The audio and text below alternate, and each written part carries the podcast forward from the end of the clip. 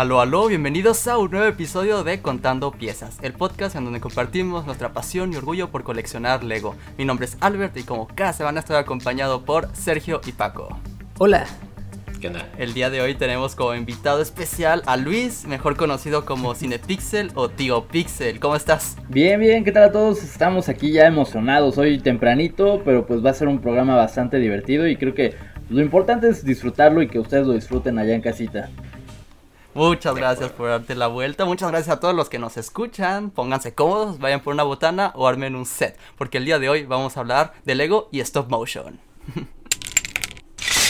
Así es, justamente como lo dijiste, pues vamos a tomar el tema de nuestro amigo Luis Rojas, nos va a platicar un poco de su historia, ya muchos lo conocerán seguramente por el tema de stop motion, mega constructs, entre otras cosas. Entonces va a ser un episodio bastante, bastante bueno. Igualmente tenemos unas noticias, los resultados anuales de Lego Group, también tenemos por ahí una pequeña colección de las cabezas de Marvel, se reveló Carnage, entonces creo que va a ser un episodio bastante, bastante interesante. Sí, y recuerden que estamos tanto en Spotify como en YouTube, entonces eh, no se olviden seguirnos en, las dos plataformas para que estén al tanto de todo lo que hacemos. No sé si lo habías pensado, Luis, pero vas a estar en Spotify. No sé si ya te habían invitado a algún podcast antes, pero ahí va a estar tu dulce voz. He tenido la oportunidad, pero la verdad no sé dónde lo hayan subido, pero es, es bueno saber que, que me pueden escuchar ya en Spotify. Sí. sí. Oye, y también pues como lo dijiste, que estamos grabando temprano, 8 de la mañana en México, porque hoy se sube el, video, ¿sabes? Entonces, gracias por madrugar y pues, estar aquí con nosotros. No, pues al contrario, ¿no? Gracias la, la invitación. Y yo creo que los que somos de, de la edad, los que somos contemporáneos, pues, estamos acostumbrados, ¿no? A esta hora a levantarnos los domingos por Chabelo. Entonces yo creo que ya lo traemos en, en el reloj biológico. Sí. Sí, sí puede ser. ya, de hecho, a mí me tocó también Chabelo. Ya ven que dicen que Chabelo es interminable. Entonces, este, yo cuando estaba chico, yo soy más grande que ustedes, o sea, yo también me levantaba con Chabelo. Entonces, este, más bien la nueva generación es la que ya no le está tocando, pero creo que muchas generaciones desde desde gente más, más joven que yo hasta, digo, más vieja que yo, hasta, hasta jóvenes como ustedes les tocó, o sea, muchísimos sí, años. Son, son como tres generaciones, los que era como el levántate a las 7 de la mañana y hazte tu chocolate, a ver Chabelo, ¿no? Sí, totalmente. Sí, sin duda una tradición muy mexicana. De hecho, pues hablando de, tradiciones mexicanas, de, de, México en general, pues Luis, eres un animador mexicano en la Ciudad de México. Te voy a pedir que te presentes, pero es como pedirle a Luisito Comunica que se presente. Yo creo que todo el mundo aquí te conoce, Cinepixel o Tío Pixel. Eh, la verdad es todo un gusto tenerte por acá, pero queremos escuchar un poco sobre ti, sobre tu historia. Quizás en Lego en particular, es un podcast de Lego, pero ya después vamos a hablar de stop motion y de coleccionismo y todo el asunto. Pero de hecho, pues, ¿de dónde empezó todo, todo esto? Pues en sí, desde que soy pequeño, o sea, tendría unos 6, 7 años. Y nunca, nunca tuve, hay muchos directores, animadores que siempre te cuentan que tuvieron en su vida como un momento clave, ¿no? Dicen, de repente crucé la calle y pum, me detuve ahí a medio pasillo y me vino una visión y dije, yo voy a ser animador. A mí la verdad no, no me pasó nada así, yo era un niño, disfrutaba jugar con, con los Legos, siempre me, me, encantó.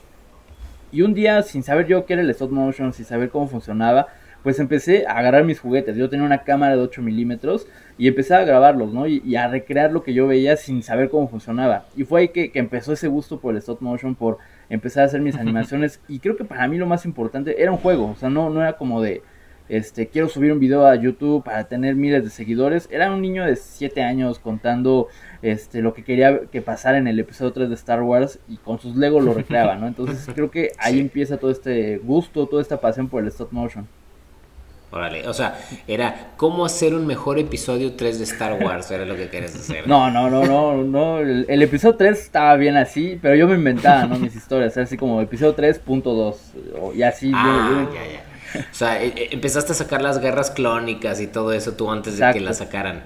sí, me, me, inventé una versión donde Anakin no moría, ¿no? Entonces él, él ah. sobrevivía al, al duelo y todo eso, y pues era un niño, ¿no? Entonces no tenía mucha coherencia las ideas, pero lo disfrutaba bastante. Pero fíjate que, eso es... algo que decíamos, ¿no? Que, ¿Sí, ¿no, Sergio? Sí, justo algo, a, eso quería ir como, es una de las ventajas de stop motion, ¿no? O sea, tú puedes crear tus propias historias, lo que tú quieras, con personajes de los universos que quieras, puedes salir Anakin Skywalker junto con Darth Vader y junto con Thanos y Iron Man, entonces, vaya, es, es un mundo interminable el stop motion.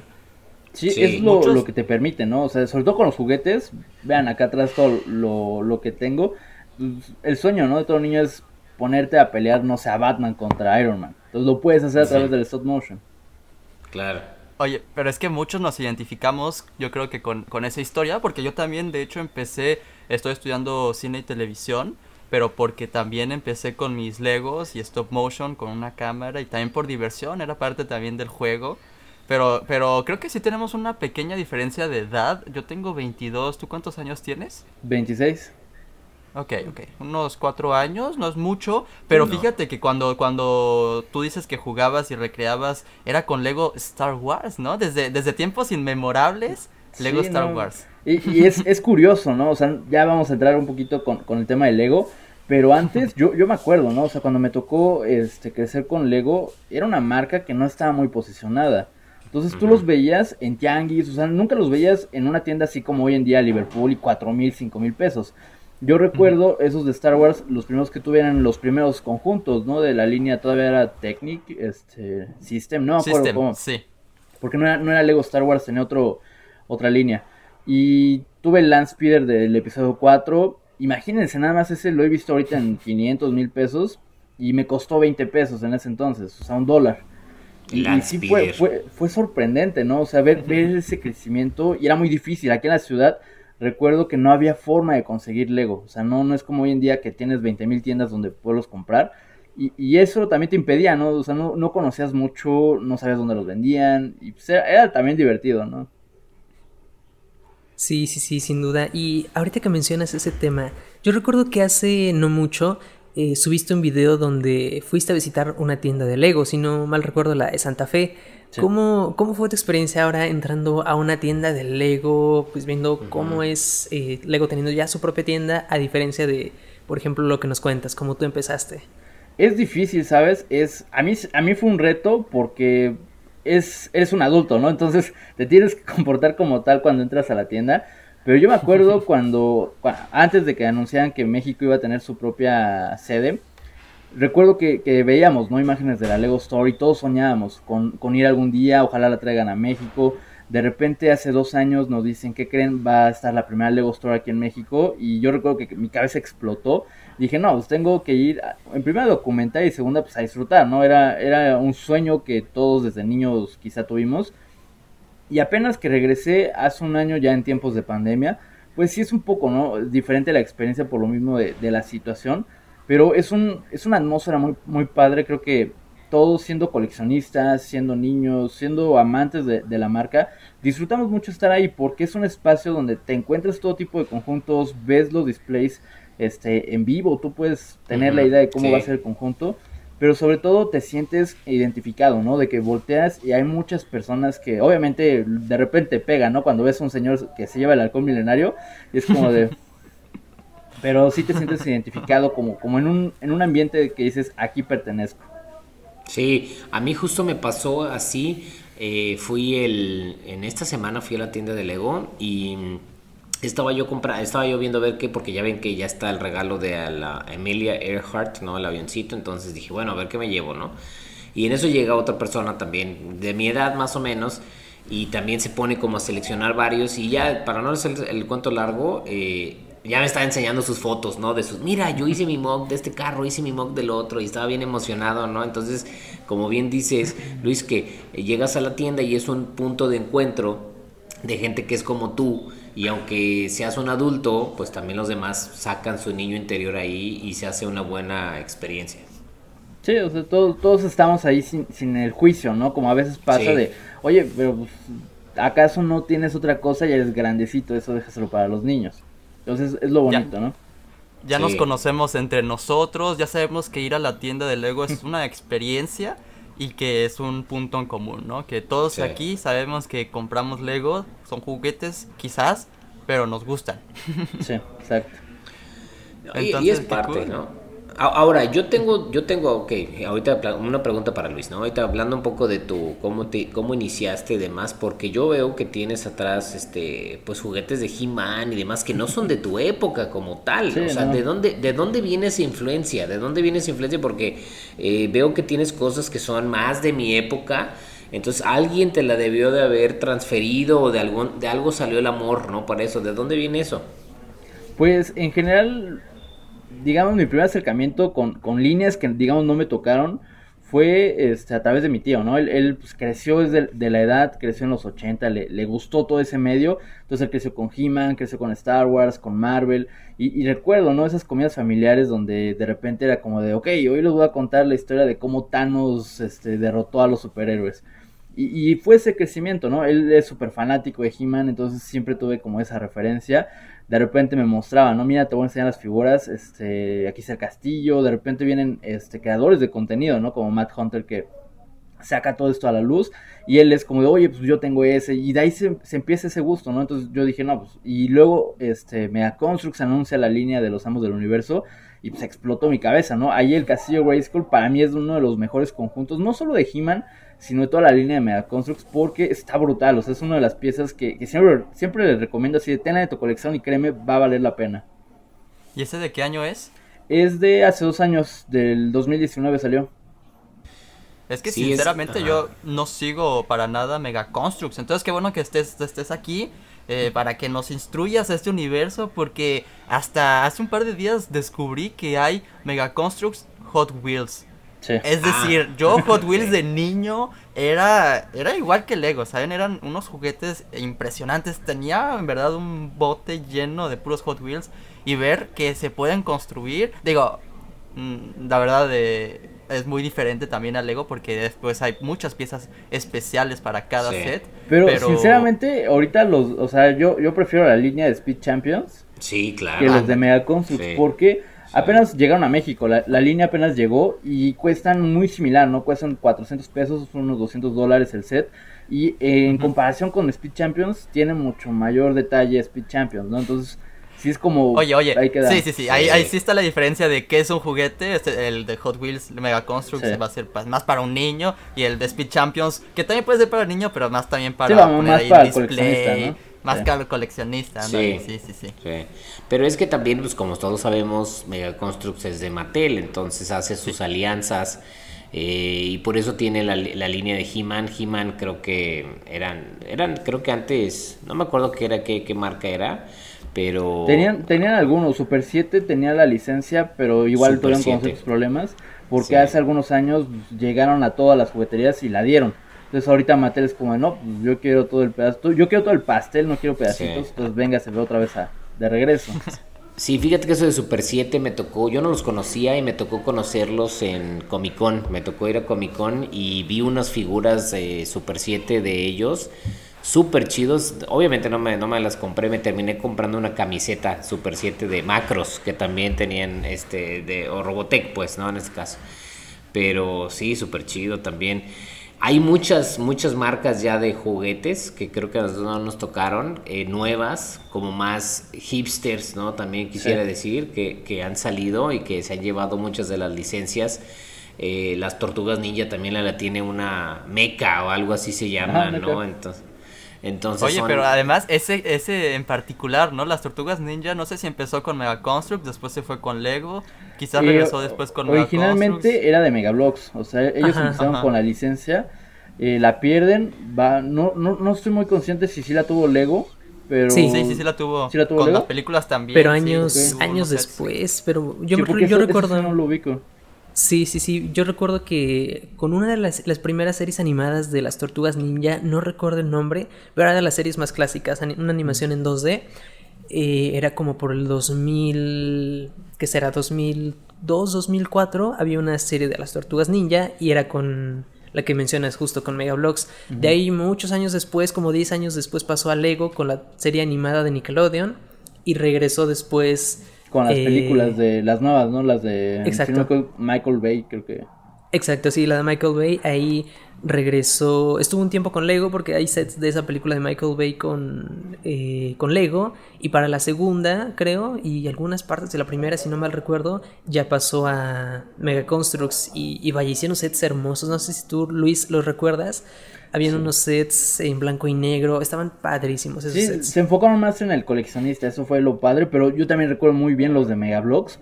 Para mí esos conjuntos eran, eran mi sueño de cada seis de Reyes, este, tenerlos, porque había una arena de batalla que yo siempre soñé, o sea, en ese entonces no tenías como la forma de, ah, me meto a Google y veo todas las imágenes, te venía el librito, el típico librito de todos los juguetes, y ahí veías el catálogo, ¿no? De todos los modelos, y siempre lo pegabas, ¿no? En tu pared, así como de algún día, Jennifer, algún día.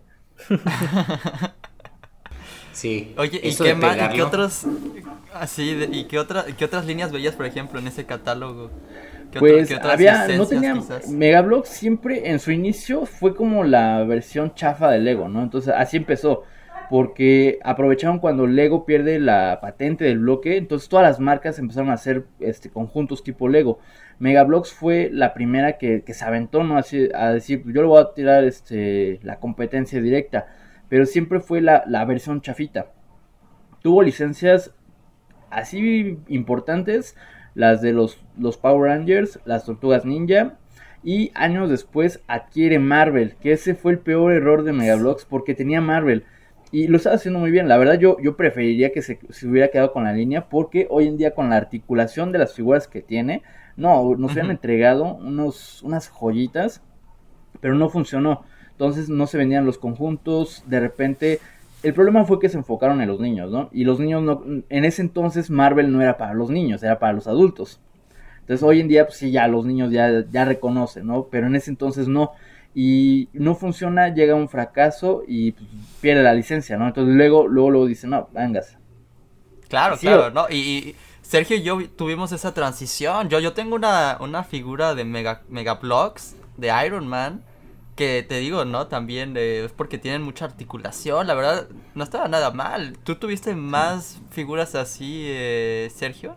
Sí, yo, de hecho, justo lo que les he comentado varias veces, yo no empecé con Lego, yo empecé con Megablocks.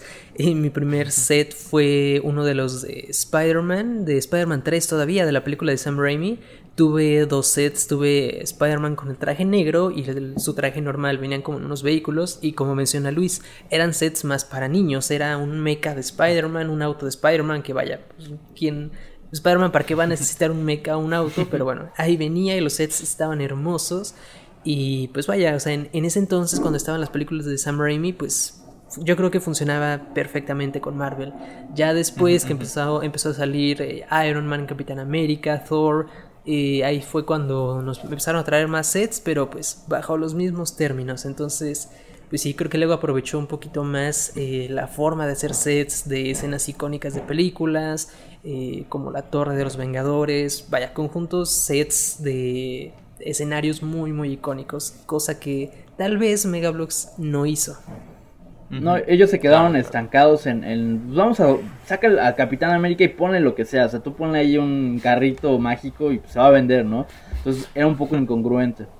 Sí. Oye, y continuando... Es diferente, no, nada más, eh, es diferente porque yo también estoy de acuerdo, creo que las, las minifiguras son mucho mejores en Mega Constructs, ¿no? O sea, sí, sí el detalle es bueno. Eh, pero no, no es tan icónico, ¿no? Son, son de porque ya ven que de la que más se colecciona del Lego hay gente que se dedica solo a coleccionar minifiguras. Y creo que es más negocio para Lego porque ya tienen un molde y es más de, es más de cambiar solo los gráficos y detallitos, ¿no? O cierta pieza. Mientras que en Mega Construct es hagamos un molde para cada personaje. Entonces eso es muchísimo más dinero. Sí, sí, ¿no? y también es muy, muy explotado. Sí. Algo que yo recuerdo mucho rápidamente para tomar ese tema es que hubo un cambio, un momento en el que hubo cambio en la minifigura de Megablocks muy muy grande, que pasamos de las figuras como las que tenemos de Marvel a figuras extremadamente articuladas, extremadamente bien definidas. Eh, empezó creo que con Call of Duty y con Halo, si no mal recuerdo. la, primera fue Call of Duty. Exacto, sí, cierto, cierto. Entonces, vaya, yo recuerdo que sí, estaba, estaba tras esos sets de Call of Duty, estaba al pendiente en mi blockbuster que tenía a la esquina de mi casa para ver en qué momento ya los traían, porque ahí los distribuían, bueno, era donde casi yo más los encontraba, en blockbuster, cuando todavía existía. Entonces, estuve súper al pendiente de cuando llegaban precisamente por las figuras. Eh, no sé de qué estás hablando. Yo no conocí esa parte.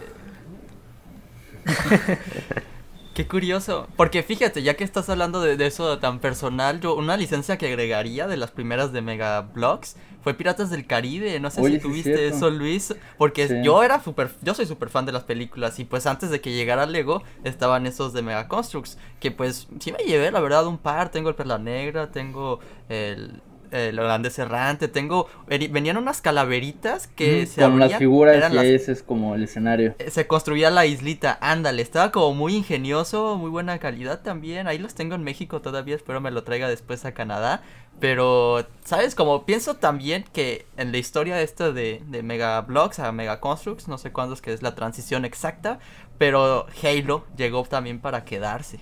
Sí, no, ese fue yo creo que sin Halo, hoy en día me, Mega Constructs ya, ya hoy, este, no, sé, no tendría el impacto, ¿no? Eh, estamos hablando en 2009, adquieren la licencia de, Halo y empiezan a sacar algunos conjuntos, ¿no? De hecho, aquí tengo uno de los primeritos.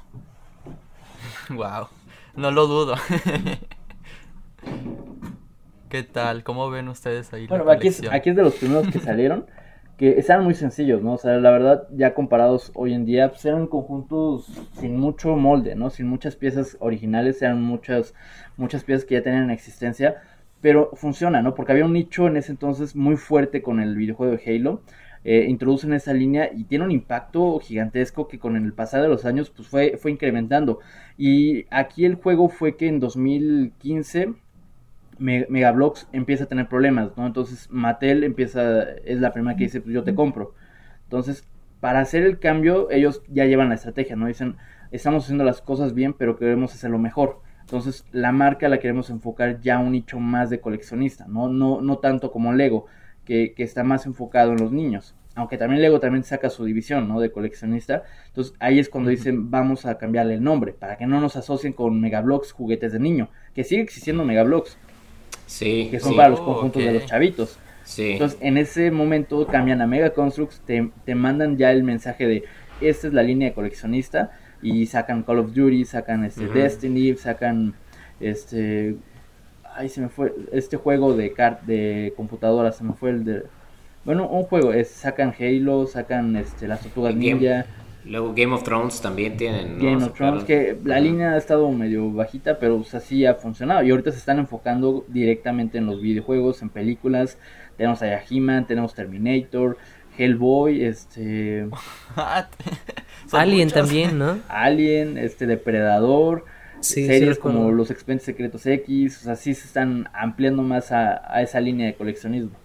Sí, Le dieron al clavo exacto, yo creo que están atendiendo todas las, las eh, licencias que Lego no va a agarrar por su política de no violencia y no sangre y demás. Entonces, este, creo que es un buen complemento y como dicen, eh, eh, creo que es una marca que hace que Lego también esté al tanto de que tiene que estar e innovando porque pues es una competencia importante, siendo ya de Mattel pues todavía es más fuerte. Entonces creo que es bueno, o sea, creo que es bueno que esté ahí y que esté generando esa competencia sana, ¿no? Sí, porque hay, hay, mucho coleccionista, yo me incluyo, que tenemos los dos, ¿no? O sea, no es como de, no, no, no, yo me cierro con Lego, yo me cierro con otra marca, sino que lo disfrutas. Ahí tengo una T-Fighter de Lego porque me gusta Star Wars, ¿no? Y, Lego tiene la licencia, entonces digo, me voy a comprar algo de, Lego Star Wars, pero también está la, la, competencia, ¿no? Que dices, tiene licencias de videojuegos que a mí me gustan, pues también los voy a, coleccionar y lo disfruta, que al, fin y al cabo lo importante es que el espectador, el, consumidor, pues sea, tenga esa opción, ¿no? De elegir. Yo creo que hay muchas personas como tú, ¿no? Que no ven tanto uno u otro, que más bien aprovecha de ambos mundos, porque en realidad cada uno toca lo suyo. No es, no es responder a la pregunta de cuál es mejor, porque pues los dos tienen lo suyo y a partir de ahí, pues tú puedes, es como también decidir, ¿no? Si Marvel o DC, pues también tú puedes aprovechar la de las dos, puedes ir a ver eh, ambas películas y las disfrutas. Sí, que es lo importante. Sí, yo, yo creo que están tocando un tema clave, ¿no? Y, y, que siempre hemos platicado y es lo que te haga feliz, ¿no? En la parte que es cuál es tu colección, pues como tú quieras, ¿no? Porque luego sí se, sí se hacen esas divisiones de, no, yo, yo creo que lo importante es no eh, apoyar la piratería, ¿no? En cualquier tipo, porque ya ven que existe piratería de todo esto. Entonces es, mm, eh, ese, es, ese es el tema, o sea, si es una marca hecha, establecida, de hecho eh, últimamente yo también he estado viendo algunos edificios modulares que son de algunas marcas chinas que sí compran como el diseño y la cuestión y digo, ah, es que está bien padres, hay unos diseños súper chidos, pero no me, no, no me animo porque pues no, no sé, no, no es Lego, entonces me cuesta trabajo decir, hoy voy a comprar algo que no sea Lego, ¿no? Y entonces así como que, oh, le voy a ser infiel a mi mujer, ¿no? Me, me, me van a sacar del podcast en ese caso. Vean, acabo de comprar hace unos hace meses, me llegó hace semanas, este conjunto de, de Among Us. obviamente, pues esto no es original, ¿no? Es, es, un bootleg. Y tengo varios conjuntos bootleg que también, pues mucho se debe a que no, no existen, ¿no? O que no están distribuidos. Entonces sé que es parte de esa, de esa situación de fomentar a veces la, piratería. Pero también hay cierto aprecio, ¿no? En, el bootleg que este Among Us jamás va a existir. A menos que Lego diga, pues sí, lo, lo, voy, a, lo voy a hacer. Entonces, ahí es un tema muy delicado que yo todavía no me he atrevido, ¿no? Como, como adentrarme, pero sí digo, me gustó, lo siento, soy culpable, lo compré. Pero sí lo has hecho, porque sí haces de vez en cuando, ¿no? Tus videos de, de Lego Pirata y todo, y hablas en los videos que... Que bueno, también lo compras para hacer el video, ¿no? Pero no sé si lo comprarías por aparte. Es este. ¿Ustedes qué dicen? ¿Es original o es bootleg? Pues yo creo que del tema es bootleg. Por lo que exacto, por lo que estás diciendo es no, no de serlo, pero sí parece original. Esa es la, la situación. Yo lo vi y dije, a ver, momento, esto, o sea, yo tenía la idea del bootleg que iba a ser, me iban a faltar piezas, iba a ser chafita o el plástico iba a ser, se iba a romper, pero me sorprendió y, y hay cosas que sí compro, ¿no? También para, para, hacer el video y que la gente pueda diferenciar, porque Hoy en día el boom de las figuras chinas creció cañón y hay mucha gente que te las vende como originales. Y también hay personas que no saben diferenciar. Entonces también hago como esa comparativa de no, oye, pues este es un, set pirata, este es un original, chécalo para que no te lo vayan a, para que no te vayan a estafar. Eso, eso es clave, ¿eh? porque luego me ha tocado ver en los grupos que, ah, sí, venta, este, minifiguras originales Lego, los caballeros del zodiaco, y así como que, ajá, sí, claro, ¿no? Sí, y ahí también entra otro tema muy importante que me ha tocado demasiado ver. Eh, no, seguramente a, yo creo que también a Albert o a Luis les ha pasado que los seguidores luego te mandan mensaje y te dicen, oye, eh, yo tengo estas minifiguras de Lego, pero son piratas porque, no sé, en mi ciudad no llegan los Lego originales, pero es malo coleccionar, este, es malo que compre estas, estas figuras. Entonces es como, entra también ese debate, es como, yo no lo considero, bueno, desde mi punto de vista, pues sí, sé que hay países o hay lugares donde no llegan esos, donde no llegan los sets originales o es muy caro y la economía pues no es tan buena. Y es como el, ok, pues para mí en, en, en, ese aspecto, pues para mí no es malo, tal vez para alguien que trabaja dentro de la empresa del Lego, pues sí, pero pues hay que ver también los diferentes puntos y es cuando a veces entro en debate, nunca les digo, no, no colecciones Legos piratas, porque pues al final de cuentas no está en tus posibilidades comprar eh, sets originales. ¿Quién soy yo para decirte que no los compres? es un debate que también a veces entra mucho por esa parte. A, mí me pasó una situación, eh, creo que fue hace una Navidad, este, más o menos un, debate muy, muy similar, donde se, se sataniza, ¿no? Eso de, oye, estás comprando algo pirata, estás dañando a la marca, este, por no comprar el original, pues ya no vamos a tener más, más conjuntos, ¿no? Porque Lego dice, pues, ¿para qué lo, lo hago si me lo van a piratear? Este caso era un papá que, me decía, oye, pues yo no tengo tal vez este, dos mil pesos para comprarle la X-Wing de, Lego Star Wars, pero en el mercadito me venden una de 400 pesos.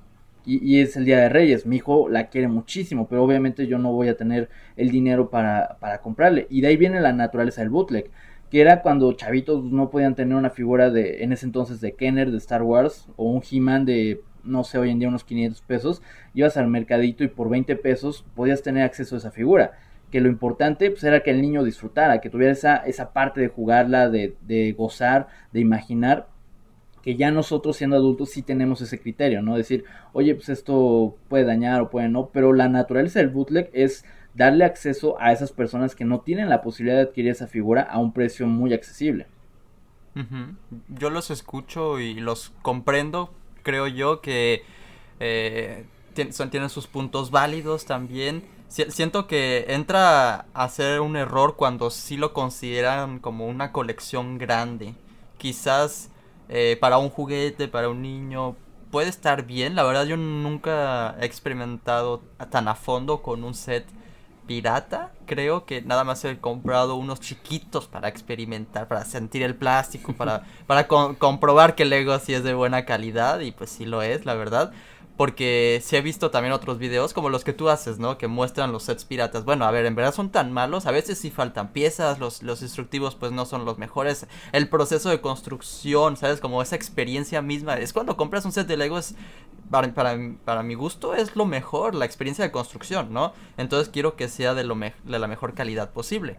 Entonces pienso yo que para sets piratas, pues igual, para niños y todo el asunto está bien, entiendo que si no puedes gastar esos dos mil pesos, pues quizás te puedes ir por uno de 400, pero pues en vez de tal vez te voy a preguntar ahorita a ti, Paco, tú qué piensas con todo esto, pero pienso que ya hemos hablado tú y yo del respecto, que si tienes 400 pesos, pues no lo gastes en uno pirata, pero no vayas a comprar el X-Wing de 2000, pero te compras algo más pequeño, pero que sí sea de Lego.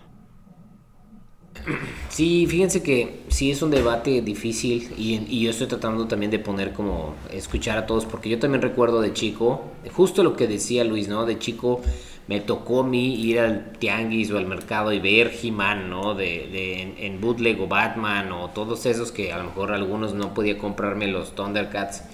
Entonces yo creo que hay que saber, ¿no? Hay que saber, y creo que tú también dices un punto importante, Alberto, es si es como para incentivar, ¿no? Y para poder dar, ¿no? A, los niños o a las personas a bueno, no te alcanza esto, pero es algo que quieres, ¿no? Pues empieza, es como en, en, negocios hay, unas, hay un dicho que dice eh, eh, eh, fake it until you make it, es en inglés, ¿no? Y es como, como este, simúlalo hasta que lo logres, hasta que lo seas. Entonces yo creo que aplica un poquito esto, ¿no? Es decir, bueno, yo quiero mi X-Wing original, ¿no?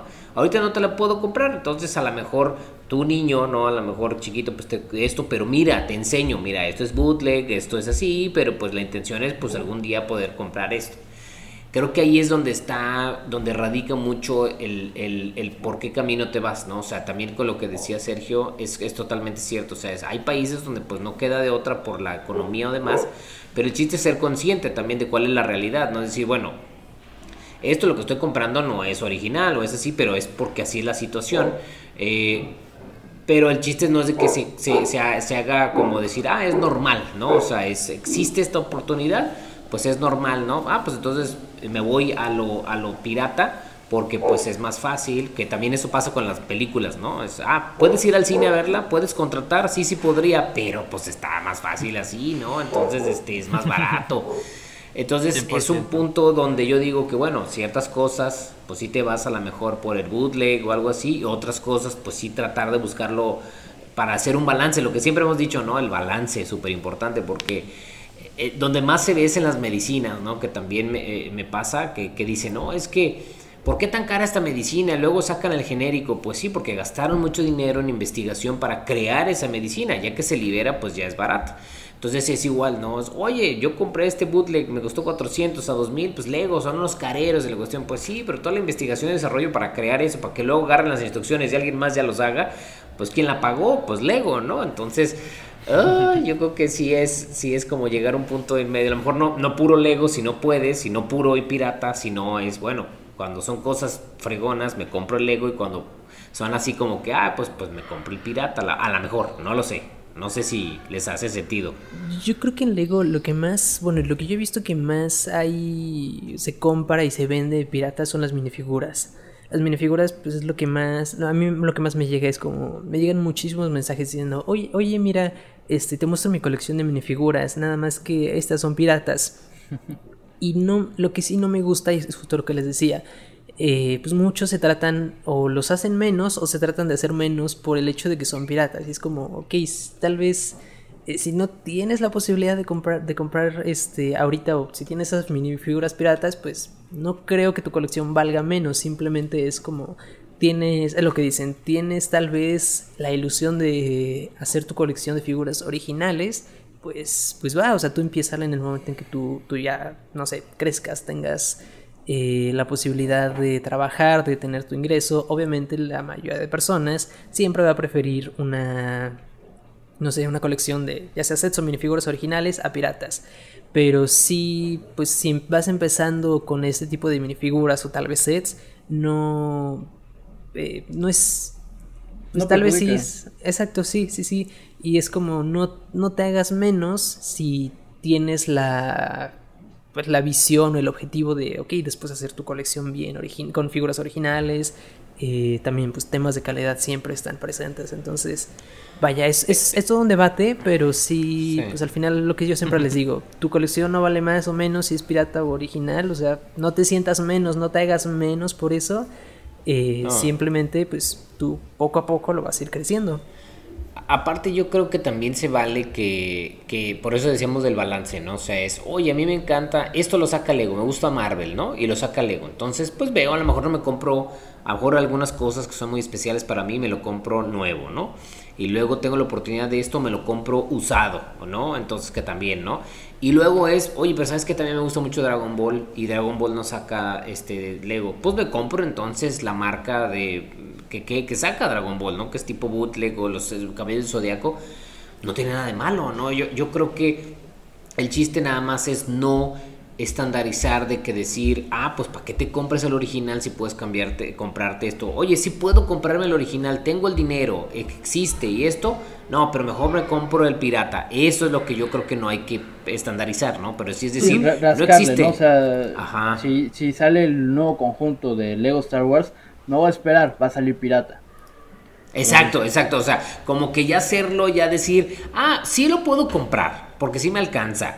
Pero pues mejor me compro dos piratas, ¿no? Con lo que me, entonces ahí dices, oye, ya estás llegando como del otro extremo, ¿no? Si es, oye, no me alcanza, oye, no lo venden, oye, no está accesible en mi país, pues obviamente lo entiendo, ¿no? Pero, pero por eso es el balance, ¿no? No sé, ese es mi punto de vista ahí también entra otro tema, porque hay personas que luego quieren, no sé cómo menciona Paco, minifiguras de Dragon Ball o de la Caballeros del Zodiaco, pero Lego no los saca originales. Muchos lo que hacen es hacen customs y pueden hacer su custom con diferentes piezas de minifiguras, hacen hasta las construcciones, ahí, ahí es donde nacen los mocks también, de cosas que no hace Lego eh, puedes o comprarlos pirata o también tú haces tus mocks y eso es algo muy padre y es como ahí está Lego Ideas donde si tú tienes piezas originales o un programa de construcción haces tus versiones de los caballeros del zodiaco tal vez de Dragon Ball de un dragón lo subes a Lego Ideas y ahí entra la posibilidad de que pueda ser oficial.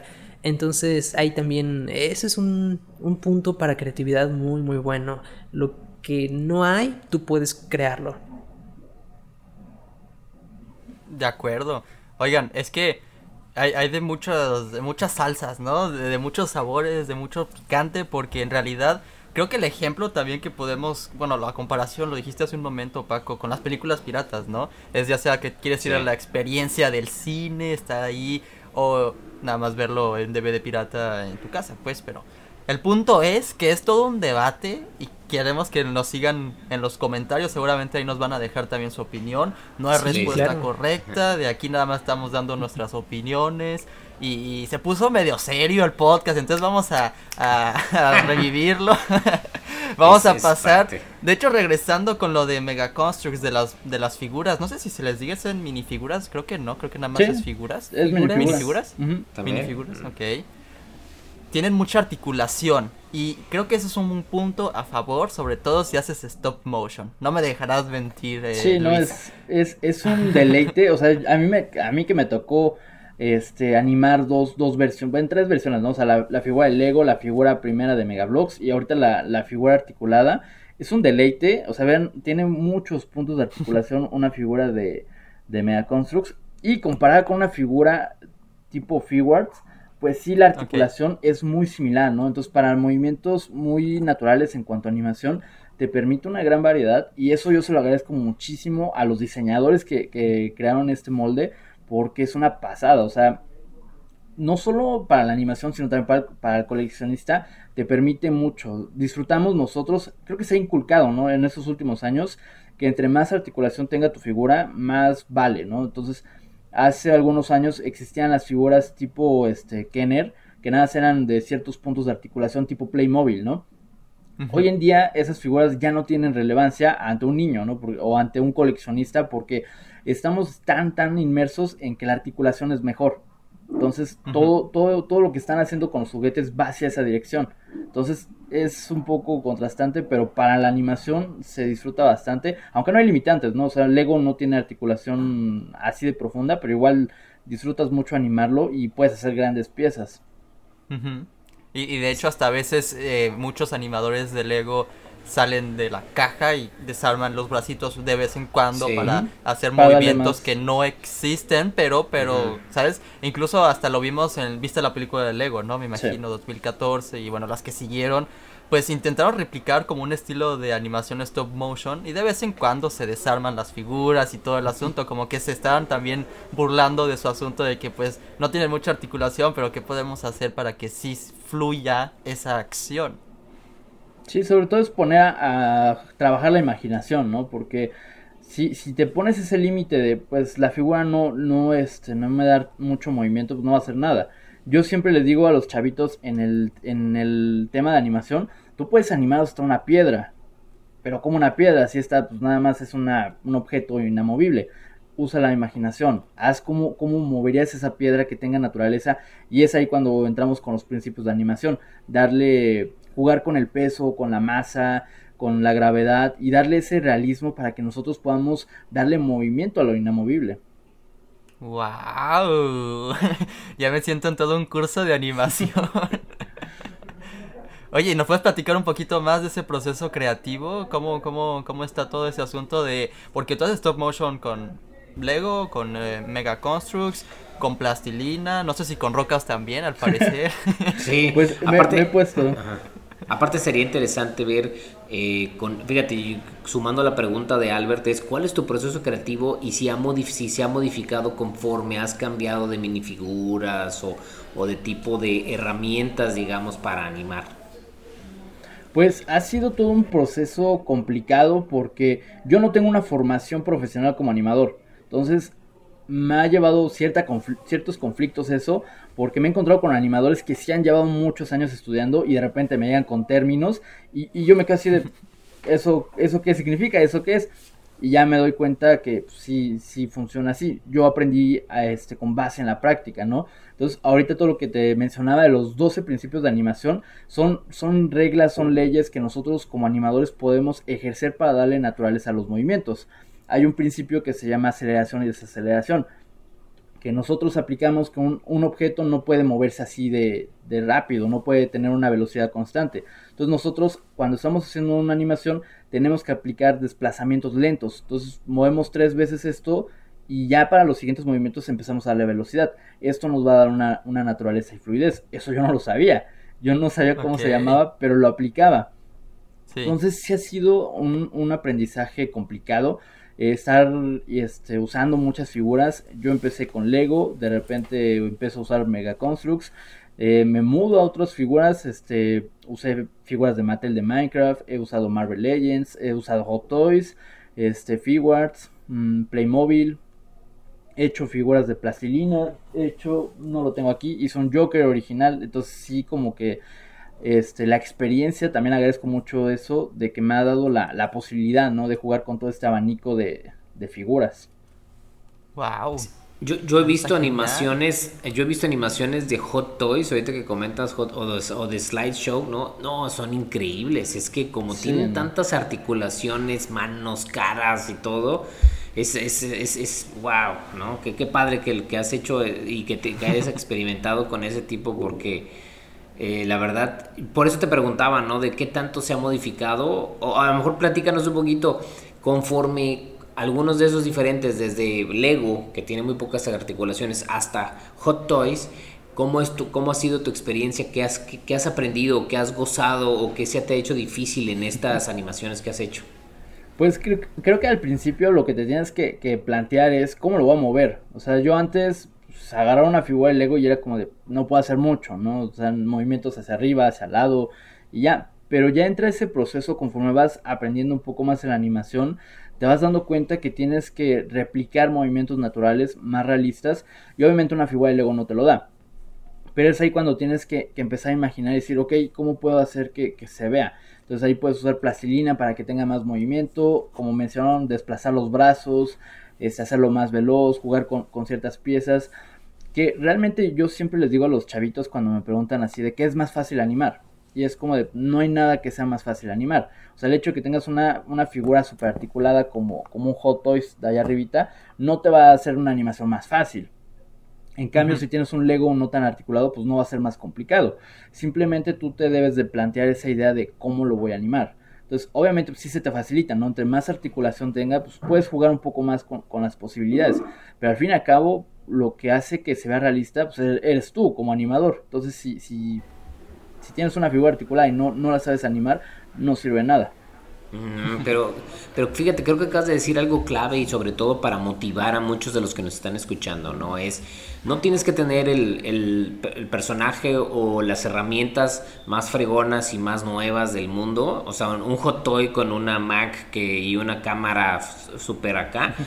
Eh, eh, lo importante es que tienes que tener esta idea, ¿no? Y esta mm, eh, como motivación de, de, qué ir trabajando y qué ir haciendo para crear, ¿no? Y, encontrar, ¿no? Los puntos.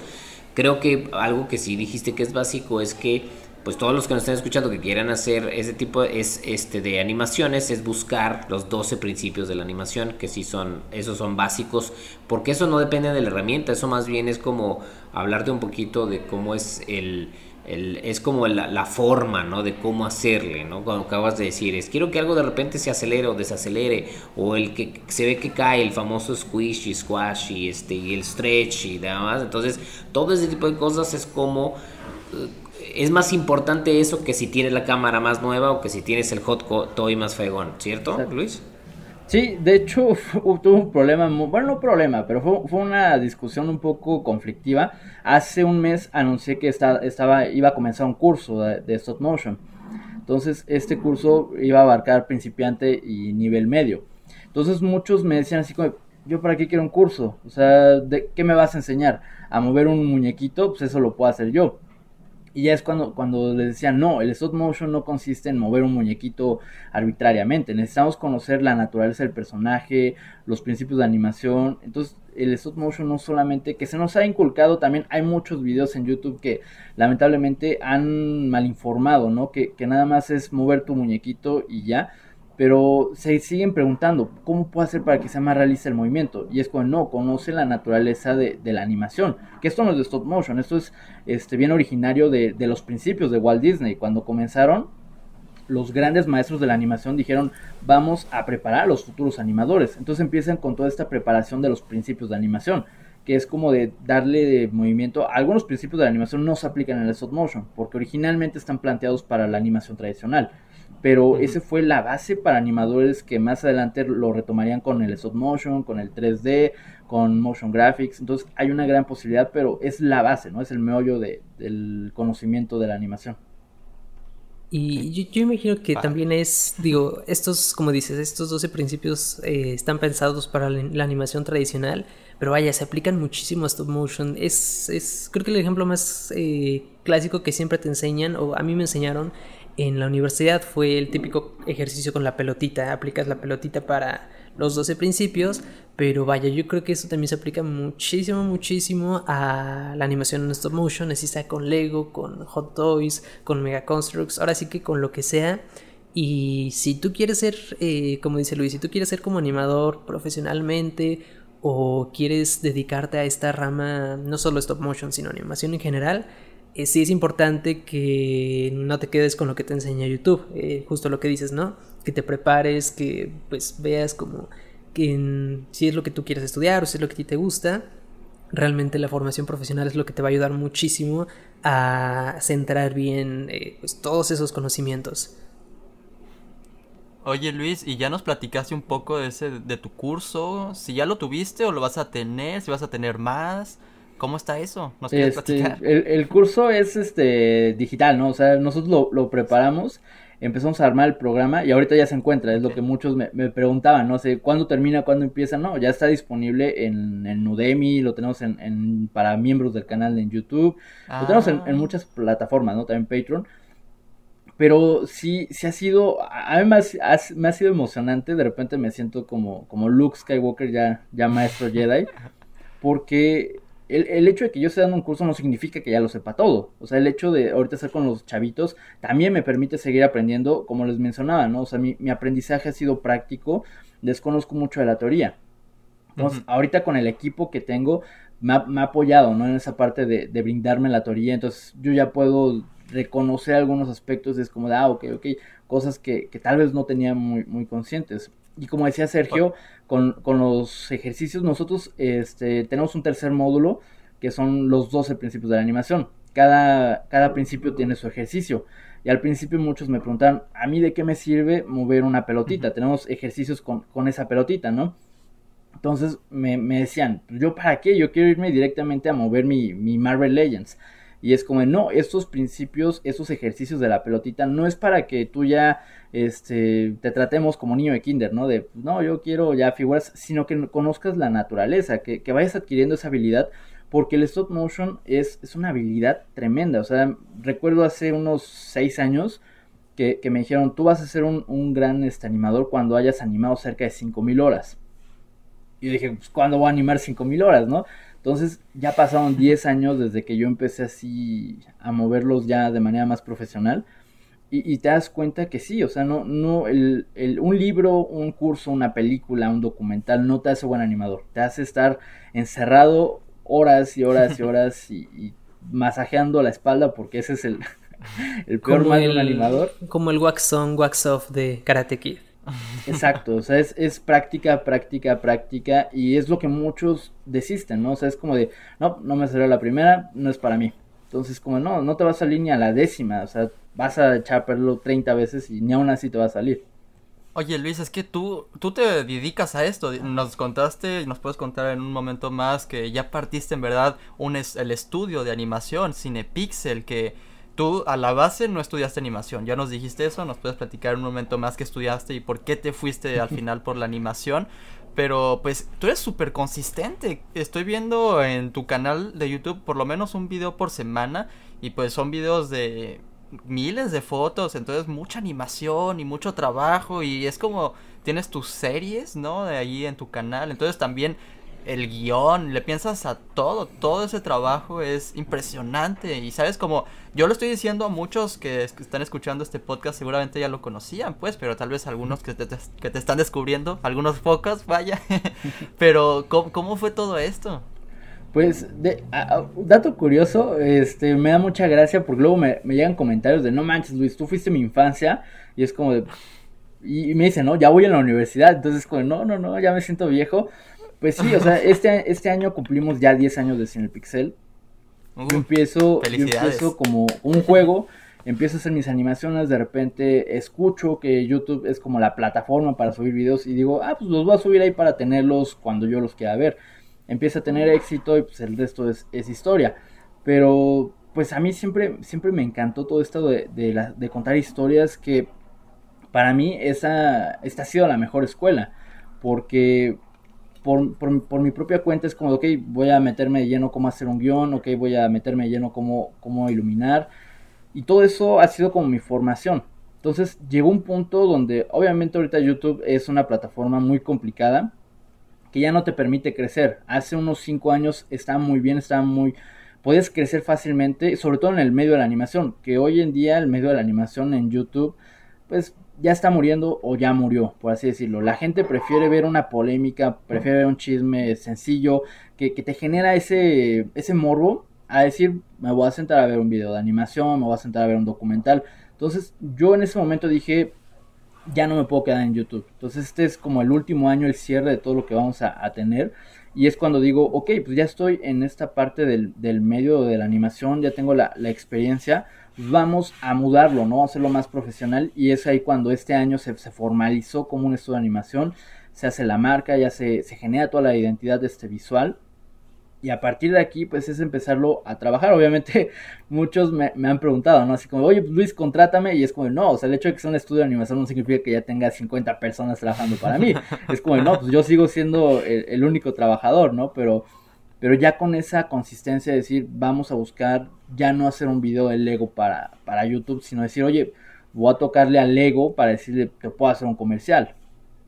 Ok, sí, sí, sí, y si lo han hecho, y si lo han hecho, si han contratado animadores, seguramente la internacional para hacer, como dices, comerciales. Es un tema un poco feo, pero México y Latinoamérica es muy discriminado en ese aspecto. Entonces, sé que las puertas para, para aquí en México hacia Lego no están abiertas.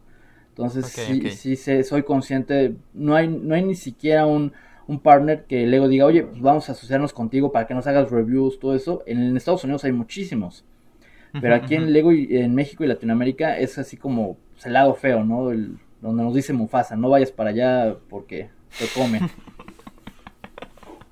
Bueno, poco a, poco, poco a poco hemos estado cambiando, exacto. Esto es parte de nuestro objetivo, ¿no? También como, como medio, como el podcast y todas las, dinámicas que hacemos y demás. ¿Y por qué te invitamos? Invitamos a más personas. Es, esto, ¿no? Es, es hacerle ver al ego como Latinoamérica este, es, es un área importante, ¿no? Que tiene que tomar, eh, que tiene que tomar conciencia y que tiene que cuidar. Que lo hemos visto con otras comunidades con otros medios reconocidos en, en Chile, en Argentina, en eh, gente que conocemos en Colombia, en, este, en, demás lugares, Costa Rica y demás, que ahí vamos, o sea, ahí vamos. Este, entonces, sí es cierto que a veces es frustrante que él, toca, él está picando piedra porque es cansado. Eh, a ti te ha tocado, ¿no? También, este Luis. Pero yo espero que, nos, nos, toque ver una diferencia, ¿no? Entonces, qué padre que estás en esto, yo, yo creo que es algo importante que sigas haciendo, porque son de las cosas que vamos a poder, porque no nada más es Lego, o sea, es Lego, es Mattel, es, es este, todas las demás marcas que yo creo que te gusta, encantaría poder trabajar, todas ellas nos ven un poquito como, como, ay, las latinoamericanos, ¿no? Pues órale, ¿no? Este, y no, tenemos que demostrarles, a mí también me pasa con con, en, en el estudio que, que, yo trabajo, donde hacemos videojuegos y demás, que, que, nos ven, o sea, ah, México, deben de ser baratos, ¿no? Entonces, así como que, pues, no, no, no, no es que seamos baratos, o sea, es que hacemos las cosas bien y por eso tiene un costo, ¿no? Entonces, eh, es difícil, pero alguien tiene que hacer que las cosas cambien y a lo mejor esto te está tocando a ti y yo espero que juntos podamos hacer que esto se vea diferente. Sí, es es cosa de hacer escucharnos, ¿no? Porque la comunidad aquí en México es muy fuerte en, todos los mercados y eso pues, a veces las marcas no, lo toman muy en cuenta. Ahorita que, que mencionabas con, con, Mattel, afortunadamente hace dos años tuve oportunidad de trabajar con ellos y, para mí sí fue como, o sea, imagínense, desde chavito, recuerdo cuando tuve ese, ese acercamiento y me dicen, oye, pues vas a, ¿cómo ves? ¿Quieres este trabajar con nosotros y hacer una animación para la nueva línea de Halo, yo, yo grité, ¿no? Y ya regreso seriamente, es como de, por supuesto, claro. Y, no, fue, muy emocionante. Y eso fue, fue afortunado, ¿no? O sea, que, que miran hacia este medio de, de la comunidad mexicana y latinoamericana también, porque pues, lamentablemente es de abajo de México también no, no se contempla mucho, ¿no? Entonces es como, como dicen los de Estados Unidos, los Méxicos. Ah, Oye, pero, pero si se pudo con, con Mattel, qué bueno, solamente se va a poder con Lego eventualmente. Vamos a hacer aquí unas llamadas, aunque no nos contesten. pero, pero pues sí, yo creo que con el tiempo, espero que sí se logre pronto, vaya, pero está genial todo ese proyecto de Cinepixel. Pero así rápido, quiero que me platiques también de tu segundo canal, de tu canal de vlogs, del tío Pixel. ¿Cómo, ¿Cómo fue que decidiste ahora hacer vlogs y hacer unboxings y todo el asunto? Pues fue, fue muy de la mano. esto, ese contenido yo, yo lo subía originalmente, ¿no? En Cinepixel. Cuando decía, ok, pues si me va a tardar un mes haciendo una animación, dos meses, pues mientras hago otro tipo de contenido también para que la gente pues, tenga, tenga eh, un, un medio, ¿no? Donde pueda estar constantemente. Y hace un año digo, no, vamos a separarlos porque de repente, si ya quiero hacerlo más profesional, pues no, no van a entrar las marcas a ver un video donde digo, hola, vamos a ver hoy cosas raras que no sabías de mí. Y es como, oye, pues no, yo, yo venía a ver el stop motion. Entonces muchos desde entonces ya me, me decían, ¿no? El tío Pixel, el tío Pixel. Y dije, no, pues, ¿a qué le busco el nombre? Ya, ya lo tengo. Y ya, fue que en ese momento dije, vamos a dividir los contenidos, se queda el stop motion en el Pixel y en el tío Pixel tengo más libertad, ¿no? Que antes no podía, porque decía, ok, pues debo pegarme más a esta línea, entonces ahorita soy, tengo más libertad de decir, ah, pues hoy voy a hacer un video de, Lego Bootleg, lo hago, mañana voy a hacer un video de, de Playmobil, también lo hago, porque no estoy casado con una sola línea o con una sola marca, con un solo tema, ya que en cierta, par en cierta parte refleja lo que soy yo. Ven ahí mi colección, yo no soy ese coleccionista completista que es como, no, si no colecciono nada de Star Wars, no puedo coleccionar nada más. Digo, no, o sea, a mí me gustó el castillo de He-Man, lo compro, tengo figuras de Star Wars, las, las, compro, tengo de Marvel, tengo Playmobil, tengo Lego, tengo Hot Wheels. Tampoco es como querer abarcar todo, pero colecciono lo que me gusta. Entonces eso me permite conocer mucho, ¿no? Y hace cuatro meses también muchos me empezaron a decir, oye, pégale a los Transformers. Y dije, no, pues yo desde niño no sé nada de Transformers. Me compro mi primer Transformers y me voy adentrando, ¿no? También la, propia comunidad me, me, permite que conozca todo esto y pues afortunadamente pues sí conozco, ¿no? Todo lo que está ahorita en el medio del coleccionismo por lo mismo de que no soy de un solo tema. Entonces voy dando la variedad y pues afortunadamente disfruto mucho eso, ¿no? Disfruto el tener la, la libertad y creo que... Y se, se, nota, ¿eh? Se nota con todos los videos, tú los disfrutas cañón. En verdad, cada video que subes se, se ve que tienes una sonrisa en la cara, ya sea de Lego Pirata, hasta incluso vas de cacería y, si quieres hablar de los revendedores, pues adelante. No, pero es que... nos metimos en un problema con ese video. ¿Qué pasó? Eh, pues YouTube Así para los que no tengan el contexto.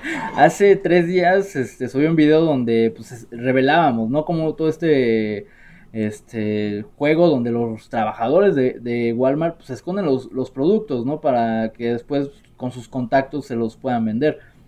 Entonces yo tuve todo ese proceso para pues, ver cómo funcionaba. Y de repente al día siguiente YouTube me dice, ¿qué crees? Tu video está bloqueado porque tiene contenido sensible. Y así de, uh,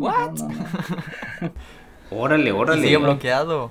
Pero, pero entonces, ¿qué, qué, o sea, en el video exponías cómo gente de Walmart escondía sets para luego venderlos a estos revendedores o, gente de tianguis o algo así para que ellos luego lo vendan a un precio más alto, porque sí sé que existen estos este, precios súper bajos que Sergio nos ha dicho varias veces, que le van bajando el precio hasta que queda súper barato. Entonces, ¿cómo, funciona eso? Sí, pues hace una semana, bueno, hace 15 días fue la última liquidación de Walmart. Este, regalaron todo así literal. Ah, había un, en especial el video trataba de un casco de Boba de Black Series. Ese casco cuesta 4 mil pesos en el mercado, lo remataron en 500 entonces de repente fue la bomba, ¿no? En todos los grupos de, Facebook todos querían ese casco. Y de repente yo, yo dije, no, no lo voy a tener nunca, ya conozco cómo es la jugada, ni me, ni me, hago, ni me hago ilusiones. Llega un seguidor, me dice, Luis, ¿qué crees? En este Walmart hay 80 piezas. Vengo de él, me lo vendieron porque tuve que agarrarme casi que sea golpes. Pues este, me platicaba, ¿no? Su experiencia que tenían el producto escondido, él los llega a ver, dicen, oye, pues yo quiero uno los trabajadores lo intimidan, así como, no, pues chavo, pues, tú no viste nada, no puedes, vámonos, ¿no? Entonces él habla con la gerencia y pues así como cállate, toma. A mí me dice esa, me dice esa experiencia y digo, no, pues vamos a, en primera dije, vamos a ver si alcanzo uno. En segunda dije, pues vamos a ver realmente pues, si, intentaron intimidar a este chavo, pues ver qué está pasando, ¿no? Entonces yo documento todo ese proceso, llego a la juguetería, me dicen, no, pues no, no hay, no existe, nunca llegó aquí. Digo, pues oye, mi amigo vino hace unos minutos, me dijo que hay 80 piezas, él se compró, ¿cómo, cómo pasó eso? Y todos así como, o sea, primero la actitud así como de, no, vete aquí, no molestes. Y ya fui, fui escalando hasta que hablo ya con los encargados, ¿no? Y es como, oye, este, me, me pasó esto, me dicen que hay piezas, no me las quieren vender. Y, y de repente, pues me traían así como el vaivén, ¿no? Me termino enterando que sí había piezas que nunca me las quisieron vender. Luego de 80 bajaron a 20. Y ya al final, pues sí tuve que estar ahí luchando y fue como de, toma, ya, no molestes. Wow. Wow, wow, wow. Órale, órale, sí está cañón. A mí me pasó algo parecido eh, en un en Liverpool, fíjense. En Liverpool también me pasó algo parecido. Yo me compré hace no mucho un, un el estadio, el estadio del Old, Old Trafford, ¿no? Del de Manchester de Lego de saben que anda como en seis mil y tantos, siete mil y yo lo conseguí en tres mil cuatrocientos, ¿no? En Liverpool. Pero también porque me enteré en un grupo de Facebook que alguien fue a un Liverpool y de pura casualidad dijo, oye, ¿cuánto está? No, pues en esto. Ah, caray. Entonces en ese momento lo compró y lo puso en el grupo.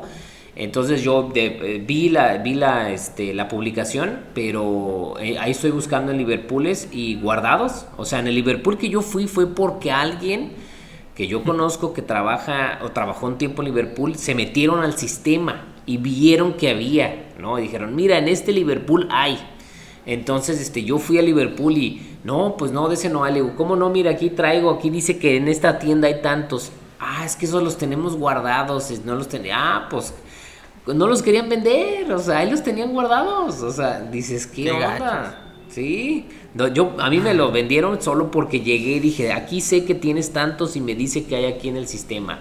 Entonces yo creo que si no me traes al gerente. yo creo que se dio cuenta. Eh, o sea, que te digan los gerentes, pues ellos a veces ni saben, muchas veces no, no conocen todo eso. Entonces, como, no, no sé qué, de qué me estás hablando. Y en otras ocasiones sí saben, ¿no? Entonces como de no. Y están en eso, ajá. Exacto.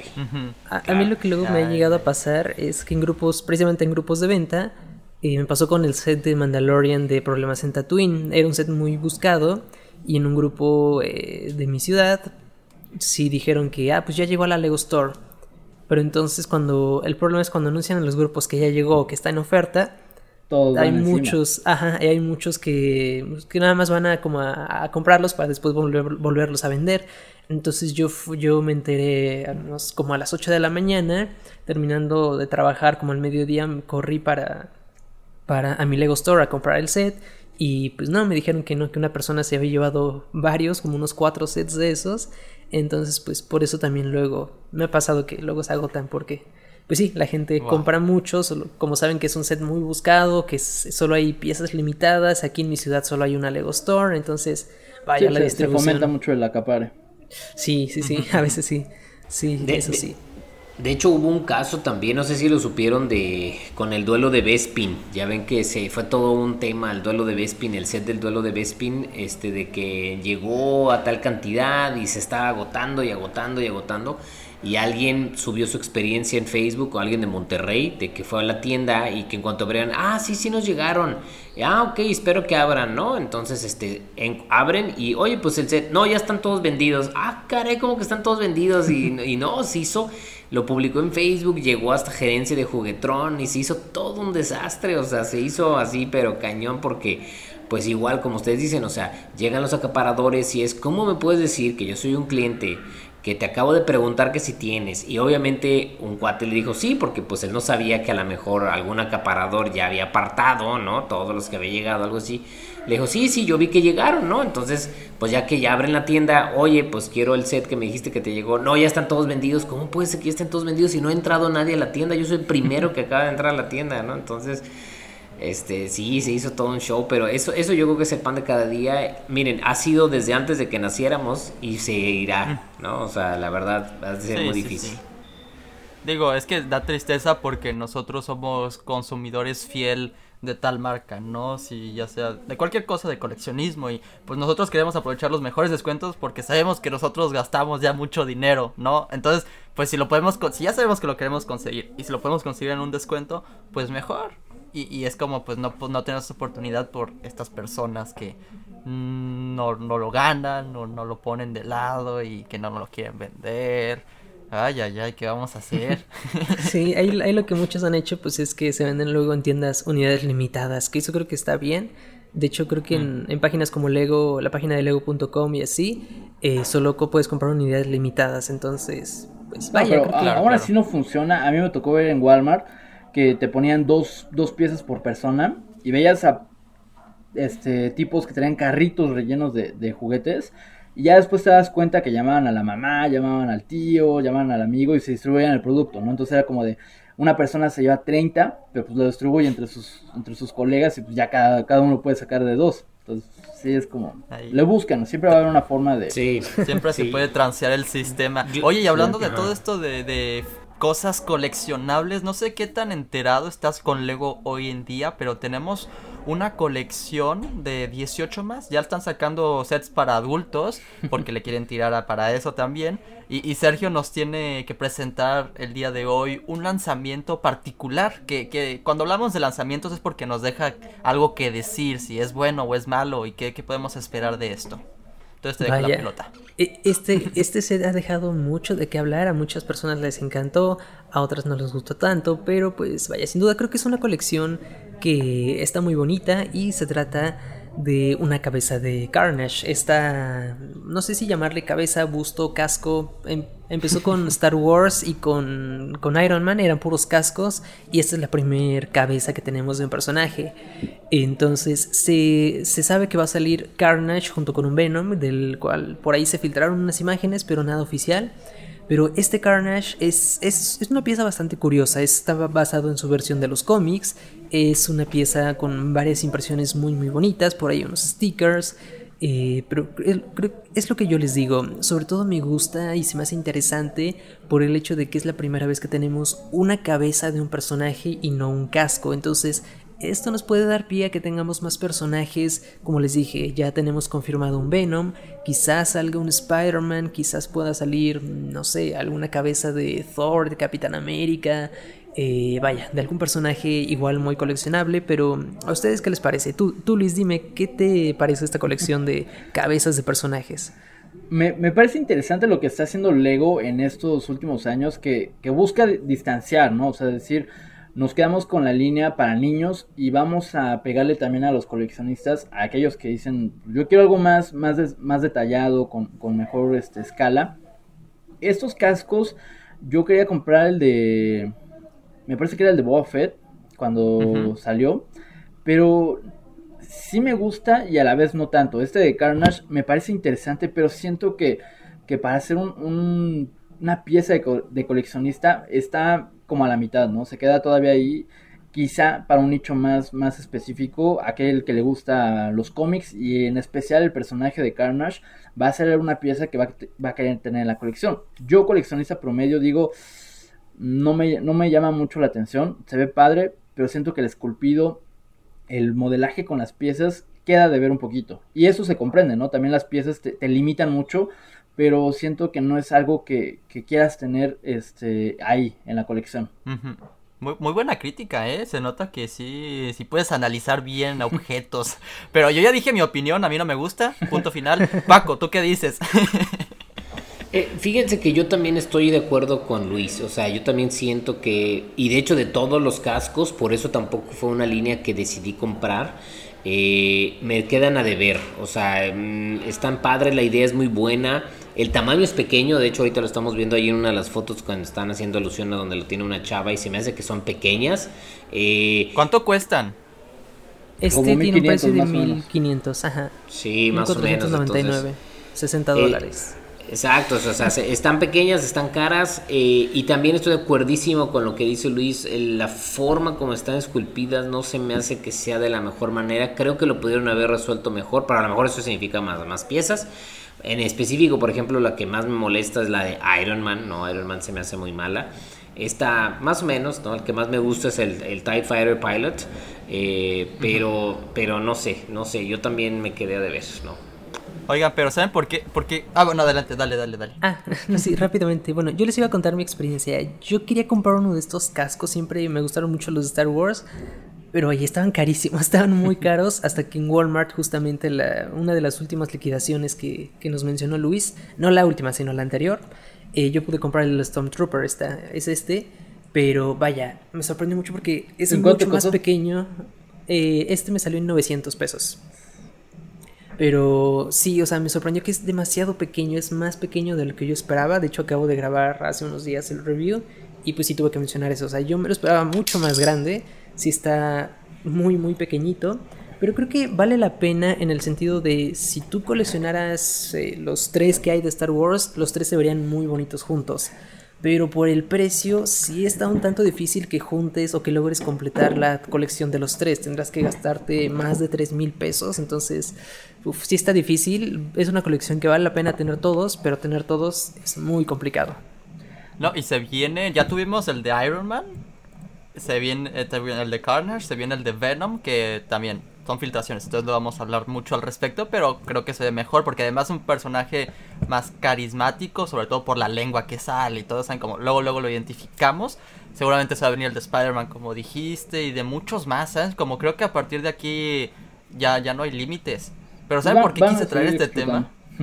Sí, fácil, fácil, porque pues es algo que se está vendiendo. Sí, sí hay muchas encuestas que vi en Instagram de lo, lo conseguirías, lo vas a conseguir en realidad y muchos fueron de que sí, sí me gusta y pues está bien, la verdad, un poco para todos. Sí, pues eso, Aquí, breve, les quiero hacer una comparativa. Este es de Mega Constructs. Este cuesta 20 dólares. O sea, aquí en México no ha llegado, pero está como en 500, 600 pesos. Y tiene, a mí se me, se me hizo de mejor detalle. Tienen casi la misma escala, la misma, el mismo tamaño que los de Lego pero siento que este tiene mejor esculpido. Y, es un casco, ¿no? Como el de Iron Man, y hasta tiene detalles, ¿no? Aquí le podemos sacar la, la pieza. Bueno, ya se le desarmó, pero le podemos sacar el chip. Y se me hace una, se me hace una propuesta bastante interesante comparándola, comparando con la de Lego. Y por pura curiosidad, ¿dónde lo conseguiste? Este me lo trajeron de Target. Un, ah, amigo me lo consiguió. Excelente. Ah, excelente. Target vende todos estos cascos al parecer, porque esta fue, fue Target que reveló las imágenes. Pero ¿saben por qué? Les, estoy mostrando esto. Sinceramente, yo ya dije que no me gustó, no dije por qué, ya sea porque la mandíbula, no es algo que me ya atraiga a mí, ¿saben? Pero estamos en el 2021, si no me equivoco. Sí. Hace 20 años sacaron esto. Y sinceramente, para ese año, en Lego Star Wars, creo que dijeron, está cool. Y no sé si en 20 años a partir de ahora digamos, ah, ese Carnage que vimos en el 2021 sí está medio gacho. No sé si ustedes consideran que esto es otra técnica diferente para los que nos escuchan en Spotify. Estamos viendo a Darth Maul en, su busto, ¿saben? Como una cabeza, un busto y, con técnica de puros bricks. En realidad era una técnica más cuadrada que vemos hoy en día. Pero igual vemos esto hoy en día y a mi parecer sí eh, está muy feo y pienso que en unos 20 años igual Carnage va a seguir siendo feo, pero ¿ustedes qué piensan? pues es este, interesante. sí. Yo creo que yo creo que aquí hay que hacer un análisis doble, ¿no? Es eh, igual hablamos hace unos minutos sobre los acaparadores y demás y yo quiero analizar dos cosas de esta imagen. La primera cosa que quiero analizar es para quien nos está escuchando es Sí, la construcción puede verse extraña, ¿no? Porque en Bricks, pues una persona siempre es rara. Eh, vemos, las figuras que tienen las tiendas de Lego y la cuestión y pues bueno, tienen lo suyo, pero es mejor cuando es toda la, el cuerpo porque pues le das más personalidad, ¿no? Entonces, extraña la construcción, pero luego quiero analizar de esta imagen también el precio. El precio de comprarlo ahorita nuevo y dice que es 2.165 dólares canadienses. ¿No? Entonces... Cuando este, costó 150. Exacto, entonces, este, pues bueno, ¿no? O sea, es hay dos, hay dos cosas como puedes hacerlo. A lo mejor existe personas que lo podemos comprar porque nos guste, bueno, a lo mejor como la mayoría de los que estamos aquí. Y hay otras personas que lo van a obtener porque el valor, ¿no? Del, precio. Y estamos viendo, o sea, es una inversión de que yo compre algo en 150 dólares y que a 10 años después me esté dando o lo pueda vender en 2000 o pongan, pongan ustedes 1150 dólares. Estamos hablando de un rendimiento altísimo. Entonces, pues hay muchos análisis que hacer, ¿no? Depende de cómo lo quieras. Yo creo que estaría interesante, estaría interesante que sacaran ahora una nueva versión de Darth Maul, pero de la colección de los de las nuevas cabezas o cascos, porque creo que sí podrían mejorar muchas cosas de la técnica eh, de esta cabeza, sobre todo. aparte de que, aparte Darth Maul es muy icónico, ¿eh? entonces yo también creo que podría ser un buen, una buena adición a la colección actual. Sí, sin duda. Esta, esta cabeza de Darth Maul siento que va más con la naturaleza del Lego con los bricks, porque todos hemos visto esas estatuillas con, con puro brick, ¿no? Entonces aquí se apega más a esa naturaleza y tiene una limitante, ¿no? También que es como verlo pixeleado, pero es, el, es también el, encanto de, de, estos conjuntos. En comparación con la cabeza de Carnage, siento que ahí buscan darle como más realismo, pero a la vez se pierde la esencia. Yo me quedo con la cabeza de Maul, no es la mejor, pero se comprende un poco más la, naturaleza y creo que si la, la, remasterizaran hoy en día podrían usar mejor este... Ahí vemos que es puro cuadrito, entonces hoy podrían usar mejores piezas, pero mantener como esa esencia, no, no como transformarlo en una cabeza orgánica, sino decir, vamos a usar los bricks, pero darle un poco más de esencia con piezas que ya, ya contamos hoy en día. Sí, e, eso sí, y eso, creo que eso se retrata muy bien en algunos cascos como el de los Stormtrooper o el TIE que mencionó Paco. Esos, siento, siento que esos, y lo que me gustó es que capturan mucho la esencia de los bricks y se nota que es algo, con el término, voy a decir el término brick build, se nota que es algo hecho completamente con bricks de Lego y eso, eso me gusta mucho. Y tal vez sí, lo que mencionaba Albert, bueno, yo vi su video de Carnage y justo lo que mencionaba, que como que tal vez la forma, el mentón, los dientes está un tanto extraño, no parece tanto Lego, entonces quizás eso pueda ser un problema. Y en algunos otros cascos, yo siento que por ejemplo, tanto el Stormtrooper como el TIE Fighter eh, están muy bien hechos, muy bien, se nota mucho el brick build, las, los pixelitos, los puntos, los dots de Lego. Y eso es algo que me llamó mucho la atención y por eso es que quise comprar este bonito Stormtrooper. A pesar de que el tamaño está muy pequeño. La verdad es que la construcción vale mucho la pena. Está muy bonita.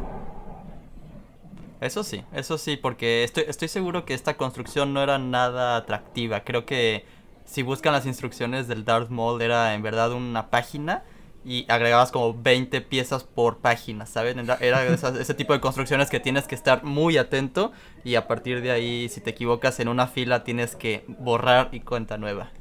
Pero mira, intentaré hacer una transición con la siguiente nota. No sé cómo hacerla, pero luego tenemos.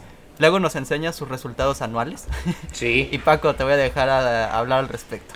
bueno, la transición que podemos decir en este caso es.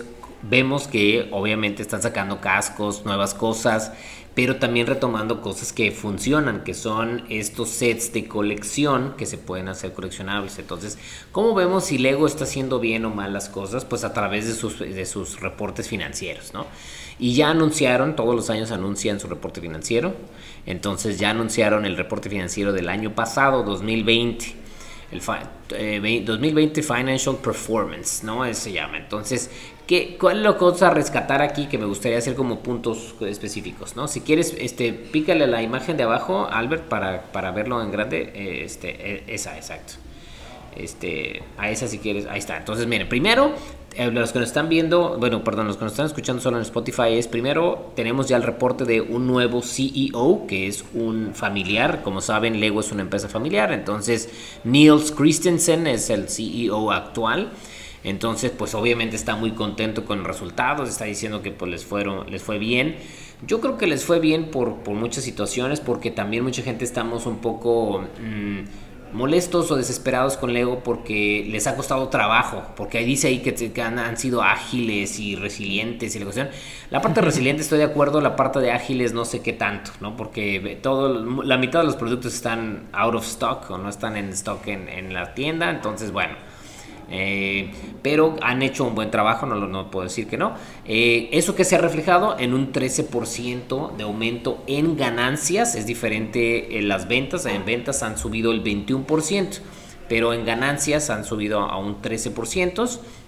De ahí un 19% en eh, ganancias operativas, se llama Operation, Operating Profits y obviamente han crecido su share of, eh, del market que aquí su competencia principal que hemos hablado mucho el día de hoy en este episodio es Mattel no entonces le han quitado mercado a Mattel este eh, y eh, han, han, crecido su, su, market size no ¿qué, cómo le han hecho cuáles son las acciones y eso es lo que dice ahí abajo que primero innovando en la forma de jugar, ¿no? Este, el, Lego Super Mario fue eh, su lanzamiento más exitoso. Yo creo que hicieron una buena alianza, ¿no? Ahorita les digo si quieren el resumen y ahorita me dicen sus comentarios, ¿sale? Segundo, este, por ejemplo, ¿cómo, ¿cómo midieron que fue un éxito? Tuvieron más de 6 millones, por como saben las instrucciones de Lego Super Mario son digitales, tuvieron más de 6 millones de descargas y que crecieron este, el, el portafolio de nuevas cosas, es, o sea, de nuevos productos es un 55%, ¿no? o sea, de, de lo que ya vendían, un 55% son nuevos, nuevos sets, nuevas cosas. Eh, también tiendas, ¿no? Este, innovando en, el retail, en las tiendas, como de hecho vimos desde el año pasado, China, ¿no? Es el más fuerte, donde más han crecido. De 134 este, nuevas este, tiendas, 91 fueron, son en China, ¿no? Entonces, eh, también se doblaron, eh, se multiplicaron al doble este, las, las visitas al lego.com, obviamente por toda la pandemia. Y hay 678 tiendas ya, que esos son solo de Lego como tal, falta ver también, o sea, no sé qué tantos son que son de Lego o que son certificadas, eso sí, ese dato no, no lo sé, ¿no? Obviamente dos de las apuestas que hemos hablado en el podcast, la primera es que se han enfocado muchas cosas a digitales, este, están haciendo más todo más digital, eh, experiencias digitales están haciendo en las tiendas y también están haciendo más equipos digitales dentro de la empresa y también toda la inversión que están haciendo en hacer un futuro más sustentable, ¿no? Este, iniciativas este, que han invertido más de 400 millones en las iniciativas eh, para ser más sustentables, están empezando a, cambiar, como sabemos, ¿no? Este, cambiar de, plástico a que sean de papel, las bolsas internas de las cajas, eh, y han hecho de sus iniciativas también... Eh, a diferentes programas que han alcanzado más de 3.2 millones de niños para apoyarlos. Eh, entre otras cosas, ¿no? Que hemos visto ya, también tenemos este vídeo que ya salió con cajitas en vez de con blindbacks, ¿no? Eso también es algo diferente. Han estado haciendo pruebas, ¿no? Sobre también el tipo de material de las cajas, etcétera, ¿no? Y las, los temas más importantes del Lego, que no nos debería de sorprender, algunos, otros sí me sorprendieron, ¿no? Eh, ¿Cuáles no nos sorprenden? Pues a lo mejor Star Wars. Eh, City podría ser Technic, pero me sorprende, por ejemplo, Friends. Ese sí me sorprende, ¿no? ahorita ustedes comentarán. Y Lego Classic. Creo que Lego Classic creció mucho por mucha gente que se introdujo al Lego, ¿no? Pero ese es el resumen. Ustedes, sobre todo eso que les dije, ¿qué opinan? O sea, ¿tú qué, dices, Luis? Con, con, toda esta información que escuchas de Lego como negocio, ¿qué dirías? ¿Qué opinarías de como negocio? Pues es que Lego es una marca muy inteligente, más allá de que tengan sus errores o no, saben perfecto, conocen muy bien a los consumidores, conocen al público más infantil y ahorita están conociendo al público más maduro. Este, a mí la línea de Mario Bros no me gustó. O sea, es interesante, es una gran propuesta, pero no me gustó en el sentido de, de los conjuntos. Son construcciones muy limitadas. Recuerdo que el set más barato este está como en 700 pesos, unos 35 dólares. Y si lo, si lo comparas con un conjunto más o menos en, similar al precio, obviamente está muy por debajo de, lo que te incluyen en otros conjuntos. Se me hace una línea más enfocada a ese nicho de, Nintendo, obviamente lo van a pagar. Como yo lo, he dicho en muchos videos, alguien que sea súper fanático de Nintendo, de Mario Bros., ni le va a importar el precio porque lo va a comprar. Pero un coleccionista más casual sí va a ser como de, oye, pues no, no me llama tanto la atención. Yo quería comprar uno y ya viéndolos a detalle, no me convencieron para, para poderlos comprar. Entonces ahí sí es una muy buena estrategia que, que sea muy específico, ¿no? Porque Mario Bros. no, no es para, para todo el mundo. Y este año, bueno, el año pasado sí creo que, que el Lego haya tenido ese impacto. La pandemia ahorita no, nos cambió muchísimo pero el e-commerce de verdad potencializó muchísimo toda esta parte del crecimiento del ego. Entonces, si tienes a los niños en casa, no los puedes sacar al parque, no los puedes llevar al cine, ¿qué es lo que vas a hacer? Les vas a comprar algo que, con lo que puedan estar jugando. Entonces fue, fue un crecimiento razonable, ¿no? Ahí lo que falta ver es cómo, cómo funciona este año, cómo va, va a tener, este, retomar toda esta parte de la estrategia y ver qué es lo que va a terminar haciendo, pues, con nuevos lanzamientos. Estoy completamente de acuerdo, contigo en esa parte, ¿no? Es lo que también quería preguntar. Le digo, me dolió un poco que no te haya gustado tanto luego Super Mario, eh, pero, pero entiendo, entiendo también tus puntos de vista. Eh, en cuanto a los números positivos, sí los vemos, ¿no? Pero consideramos que pues fue la pandemia. Este, este año supone que es un año más de recuperación. ¿Creen que, ¿Creen que pueda seguir siendo un número todavía más alto de lo que tenemos aquí? o quizás vaya a disminuir, si, ese, si, si disminuye será algo que luego diga, oh, que hicimos mal, porque vienen buenas propuestas según yo este año con Lego, eh, de los de los cuales los bustos, ¿no? De Marvel, pero, pero ¿qué piensan? No sé si, si alguien se quiere lanzar o paso la pelota. Puede, yo, yo tengo un pequeño comentario, puede que baje porque estamos, vamos a entrar a una recesión económica, ¿no? En, en todo el mundo, entonces siento, y lo vemos hoy, hoy en día, ¿no? Que, que los papás, nosotros mismos decimos, oye, pues no nos podemos dar el lujo de, de comprar este, tantos juguetes, ¿no? Es, hay mucha gente que se quedó sin empleo, gente que, que está al borde, ¿no? Dice, oye, pues la situación está, está muy complicada. Entonces siento que puede haber una, una disminución en cuanto a las ventas. Ok, ok.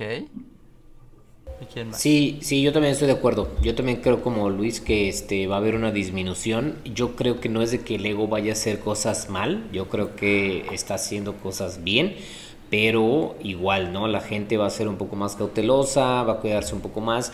El año pasado igual, ¿no? Como comentaban, o sea, ¿por qué pasó eso? Porque tengo que tener a mis niños aquí, los tengo que entretener de alguna manera, yo me tengo que entretener de una manera. me recuerdo que estar yendo yo a las tiendas de Lego, a la que normalmente voy acá en Guadalajara, bueno, allá en Guadalajara, era, venían los papás a comprar cosas para que, cómo voy a entretener. Entonces se llevaban muchos sets grandes para, ¿no? Pues que quise que se queden entretenidos, ¿no? Entonces creo que eso ayudó mucho también a que se vendiera, se vendiera bien Lego Super Mario. Pero el siguiente año, bueno, este año, no sé qué tanto o sea, va, a pegar la recesión. Sí, yo creo que igual como, como lo decíamos, eh, va a ser un año de recuperación, por lo menos los primeros seis meses. Y creo que el Lego se viene bien los primeros seis meses, pero como a mitad de año, ahorita creo que van a haber lanzamientos en abril o mayo. Y creo que ahí es donde viene lo fuerte, lo que va a salir como digamos para verano. Entonces quizás en verano, para la época de diciembre, vengan las cosas fuertes. Tenemos por ahí eh, la noticia de que creo que va a salir un calendario de Adviento por fin de Marvel, que obviamente ese se vendría hasta pues, para la época de diciembre, entonces tal vez empieza a recuperar más, empiezan a haber más ventas y más compra de producto de Lego en Navidad, en Año Nuevo, en pues yo creo que final de año. Pero vaya, Lego también eh, sí se viene con muy buenas apuestas este año, sobre todo con líneas como Marvel. Y yo espero que Super Mario, la verdad, Super Mario a mí es una línea que sí me gustó muchísimo. Yo eh, creo que me, van a linchar por lo que dije. Voy a cortar esa parte del podcast, no te apures. creo que diste justo en el clavo. O sea, Super Mario es para la gente fanática de Nintendo. Y yo soy fan de Nintendo al 100%. O sea, todo lo que venga de parte de Nintendo, adelante. Yo encantado, me encanta Super Mario, me encanta. Eh, ahora sí que todo. Y vaya, a mí se me hizo un gran acierto Lego Super Mario, aunque sí debo decir que me, gustaría sets normales, con minifiguras, con construcciones, eso sí, me encantaría verlo, pero también fue uno de los sets más vendidos de Lego este año pasado, entonces, vaya, sí, sí fue... Dato curioso, eh, Luis, que empezamos este podcast hace 32 semanas, hemos hecho 32 episodios sin fallar, y, y, uno de los primeros temas fue Lego Super Mario, por ahí en el verano del 2020 que se lanzó y empezamos a discutir, digo, para por si hay nuevos que acaban de llegar aquí y se quieren aventar un maratón de contando piezas, hay de todo. Pero, pero de hecho, si hablamos así de los temas, ¿no? Sí, sí estoy de acuerdo con Paco que Lego Friends o Lego Classic están ahí como nada más para tener algo diferente. No sé si en realidad hayan sido esos los top 5 temas, no en orden pues, pero pero como que sí me sorprendió, ¿no? Lego Friends sí creo que ha tenido una diferencia en cuanto a sus construcciones y, y todo el asunto, pero que haya entrado tan posicionado para decir que es de los temas con más eh, performance, no sé, lo dudo. Sí, tiene un poco de sentido, ¿eh? O sea, si, si regresamos a la parte donde la pandemia nos encerró y tu padre de familia tienes a tus hijos y le compras un set de Marvel a tu chavito, la niña no se puede quedar atrás. Entonces es como, ok, te voy a comprar uno de Friends y es por eso mismo que, tuvo el impacto, ¿no? Porque pues, no solamente tienes al niño encerrado, también tienes a, la niña, entonces sí es como creció ese mercado, ¿no? Ok, sí. Y puede ser, yo también estaba pensando, vi mucho en grupos, vi, mucho en grupos de venta que no solo niñas, sino también eh, mujeres o también hombres compraban sets de Friends. Y sobre todo mujeres, sí, que se estaban como que adentrando a este universo este, compraban muchos sets de Friends y compartían. Muchas personas en grupos vi que compartían, ah, pues, este, mira, mi novia o mi esposa acaba de armar este set y eran sets grandes. Entonces, tal vez sí, también pongo un poquito en duda si, si Friends sí llegó al, top 5, pero de que tuvo un incremento de ventas, tal vez. Y tal vez fue por eso que lo pusieron, no lo sé, no lo sabemos. También tienen buenos accesorios. ah, sí. Oye, ¿tú tienes sets de Lego Friends? He querido comprar algunos. Ok, no, se vale, ¿eh? Aquí somos friends friendly, por así yo decirlo. Yo quería comprar este, hace cinco años cuando Mattel sacó la línea de Mega Constructs Barbie, yo quería comprar, porque tenían, eran muy buenas construcciones y tenían muchos accesorios que yo los quería para las animaciones. No funcionó la línea y no sé qué pasó que mágicamente desapareció y hasta el día de hoy es muy difícil conseguir esos, esos conjuntos. Y está Oye, y son todavía mini dolls todavía menos articuladas que las minifiguras, ¿eh? No sé si ya has tenido uno en tu mano, pero quisiera ver si puedes experimentar con eso. Podría, podría ser. ¿Y qué vas a decir entonces, Sergio? Eh, creo que esta se me fue la idea. Ay, perdón, te interrumpí. No, ¿Y, no, y tú no. qué piensas de todo esto, Paco? Yo, pues yo no sé, no, o sea, yo también creo que a mí me gusta, ¿no? Ya saben, Lego Friends. Eh, yo creo que tiene mucho que ver que el crecimiento también ha sido por la pandemia, ¿no? Y por lo que decía Luis. Pero también creo que es una conjunción a que han ido haciendo mejor la serie. eh, muchos, a lo mejor hombres, también lo hemos comprado. eh, entonces creo que es, una es un conjunto de factores que han beneficiado la línea. Sí. Muy bien. Oigan, eh, no sé si quieren platicar de algo más, si no ya estaríamos concluyendo este episodio. ¿Dónde te podemos encontrar en las redes sociales, Luis? Tenemos el canal de YouTube de Cinepixel, el, también el de Tío Pixel, pero también creo que tienes por ahí tu TikTok, tu Instagram, ¿qué tienes por ahí?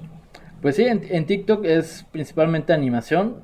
No soy yo bailando, pero sí es este más enfocado a la animación. Igual aparezco como sin el pixel y en Instagram como, como Luis Rojas, by-Luis-Rojas.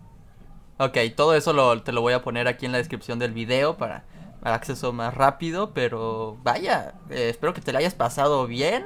Muchísimas gracias por darte la vuelta. ¿Quieren de- decir sus últimas palabras, Sergio Paco? Eh, sí, yo nada más una, una pequeña pregunta que no me quedó muy claro. ¿La gente entonces todavía puede tomar tu curso de stop motion? Sí, de hecho el curso pues, ya está activo, ¿no? Lo pueden tomar en cualquier momento del año, hasta en 10 años si todavía existe el internet. Este, lo tenemos en Udemy, en Patreon y para los miembros del canal en YouTube. Entonces ahí este es, es un curso enfocado a principiantes, a intermedios, también avanzados.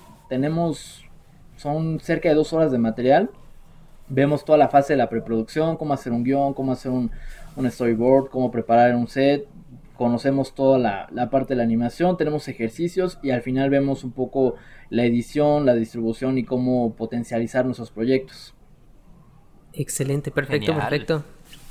Entonces, pues para quien le interese, pues ahí puede encontrar el curso de stop motion de nuestro amigo Sin el Pixel. Muy bien. ¿Y tú, Paco? Últimas palabras. No, nada, muchas gracias Luis por haber estado con nosotros, la verdad súper interesante, me da gusto conocer a gente más joven que yo que también se apasiona por juguetes de mi época, ¿no? Eso también está padre, entonces este, muchas gracias por haber compartido con nosotros y por, por tu tiempo, ¿no? Este, y, y- y la verdad voy a, voy a darle una checada al curso eh, porque tengo también gente que conozco que les gusta el stop motion y demás, entonces para luego que nos mandes la liga del Udemy, ¿no? Para checarlo. Claro. Genial, genial. Pues, Luis, últimas palabras. Pues agradecerles nuevamente la, la oportunidad. Es un programa muy, muy especial. Creo que sobre todo el espacio, ¿no? Seguramente muchos nos van a estar escuchando, también nos van a estar viendo y es algo interesante hacerles escuchar como, como al final de Transformers, que no están solos, que allá, en el- allá afuera en el mundo existimos todavía coleccionistas, porque es algo todavía muy, muy reprimido, ¿no? O sea, el hecho de, de coleccionar, sea, sea la edad que sea, se sigue viendo todavía un poco con, con ese morbo, con ese de- desprecio, por así decirlo, de no manches, o sea, todavía coleccionas juguetitos. Entonces es muy padre tener este espacio que la gente pueda, pueda reconocer y decir, oye, pues ellos este, coleccionan, lo disfrutan, entonces ¿por qué yo debería sentirme reprimido en también compartir mis gustos, ¿no? Y, que esto genera una comunidad, genera un discurso, como ya lo mencionamos también previamente, que ha- hagamos que haga, hagamos que nuestra voz se escuche en la comunidad de, de coleccionistas, que marcas nos volteen a ver y digan, oye, pues en México hay muchos coleccionistas y demasiado fieles, entonces pues vamos a voltear a verlos, no hacerles el fuchi como de pues, lo que, lo que quede para ellos, sino que sea como de, es un nuestro mercado, hay que cuidarlo y que esto nos permita tener muchas posibilidades más adelante, que eso va, va a pasar porque estamos generando esa semillita que con el paso del tiempo va, va, a florecer, van a llegar nuevos exponentes, van a llegar representantes, pero lo más importante pues es, es, uno, ¿no? Aunque muchos digan, pues es que yo no tengo un canal de YouTube, yo no tengo este, un auditorio, tú eres un coleccionista y el hecho de que hagas escuchar tu voz, que te compres un conjunto, lo subas a Facebook, a Instagram, hagas que, que la marca diga, oye, pues están consumiéndome, eso basta para hacernos sí. notar. Es compartir, ¿no? Y tú tienes también tu comunidad muy presente. Entonces estar aquí apoyándonos entre nosotros. Tú tienes abierta la invitación para cuando quieras regresar. Nos la pasamos súper bien. Te digo, estamos aquí muy agradecidos por, por tenerte y, y, pues que seas parte de Contando Piezas. Eh, muchas gracias a todos los que son nuevos por acá, por darse la vuelta y llegar hasta el final del episodio. A todos los que ya han visto todos los episodios, pues un fuerte saludo. Y pues no queda nada más que decir que nos vamos a ver la siguiente semana en un nuevo episodio. bye bye. Bye.